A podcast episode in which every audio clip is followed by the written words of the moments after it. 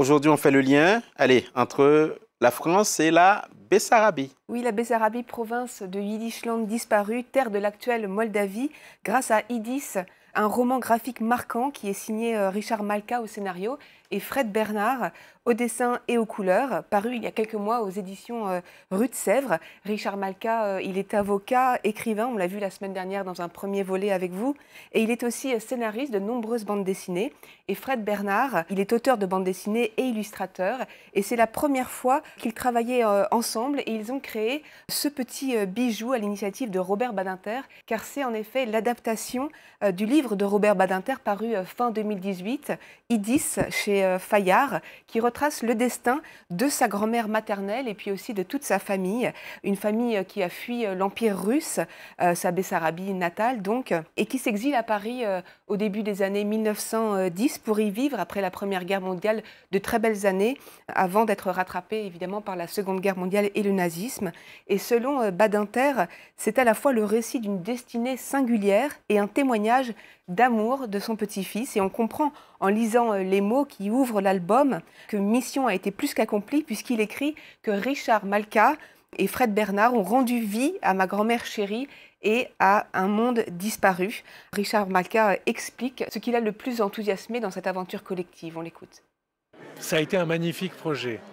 Euh, d'abord parce que j'ai découvert un monde que je ne connaissais pas et qui est euh, un monde disparu, celui de la Bessarabie, du Yiddishland, d'une langue, euh, d'un peuple qui a disparu. Ensuite parce que évidemment, travailler avec Robert Badinter, c'est quelque chose qui est très émouvant pour moi. Robert, je le connais depuis vraiment longtemps. Il m'a demandé de faire cette adaptation.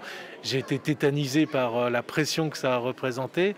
Et ça a été d'une fluidité totale avec lui et puis aussi avec Fred Bernard, le dessinateur qui est génial et que j'ai découvert euh, à l'occasion de cette bande dessinée. Et voilà, j'aime vraiment cette BD. C'est ma dernière, je crois que c'est la 26e et c'est probablement une de mes préférées. Qu'est-ce qui frappe Axel Simon le plus dans cette bande dessinée?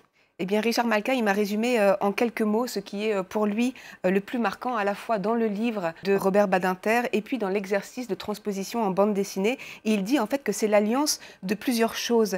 L'histoire entre un enfant et sa grand-mère qui est d'une tendresse infinie. On voit d'ailleurs les images les illustrations qui sont très tendres. C'est aussi l'amour incroyable et l'admiration pour la France de ces juifs exilés de l'Empire russe et qui sera un amour déçu par la suite. Et puis ce qui frappe aussi, c'est la façon dont l'histoire intime d'une famille rejoint euh, la grande histoire. Alors on va regarder euh, ensemble, Philomé, si vous le voulez bien, trois planches qui euh, illustrent bien euh, la bande dessinée dans son ensemble.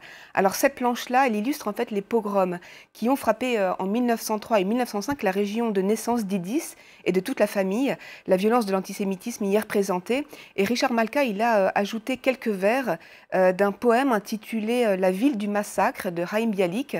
C'est l'un des plus célèbres poètes israéliens. et à cette époque, en fait, il avait été envoyé dans la ville de Kishinev pour recueillir les témoignages des survivants.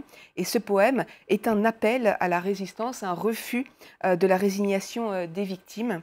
Cette planche-là, elle, elle, montre la tendresse, la joie euh, et la douceur qui ressortent de cette bande dessinée. On voit la grand-mère, l'enfant qui joue, leur amour, leur relation de confiance et puis leur grande complicité. Et puis pour finir, euh, une planche qui est assez émouvante aussi, on retrouve l'histoire intime qui rejoint la grande histoire dont on parlait tout à l'heure, notamment la persécution des Juifs en France à partir de, 1940, qui est expliquée par des mots très simples par euh, le père euh, de Robert Badinter, Simon Badinter. On, sent quand même encore tout, tout l'espoir euh, malgré en fait le, début des persécutions euh, des Juifs.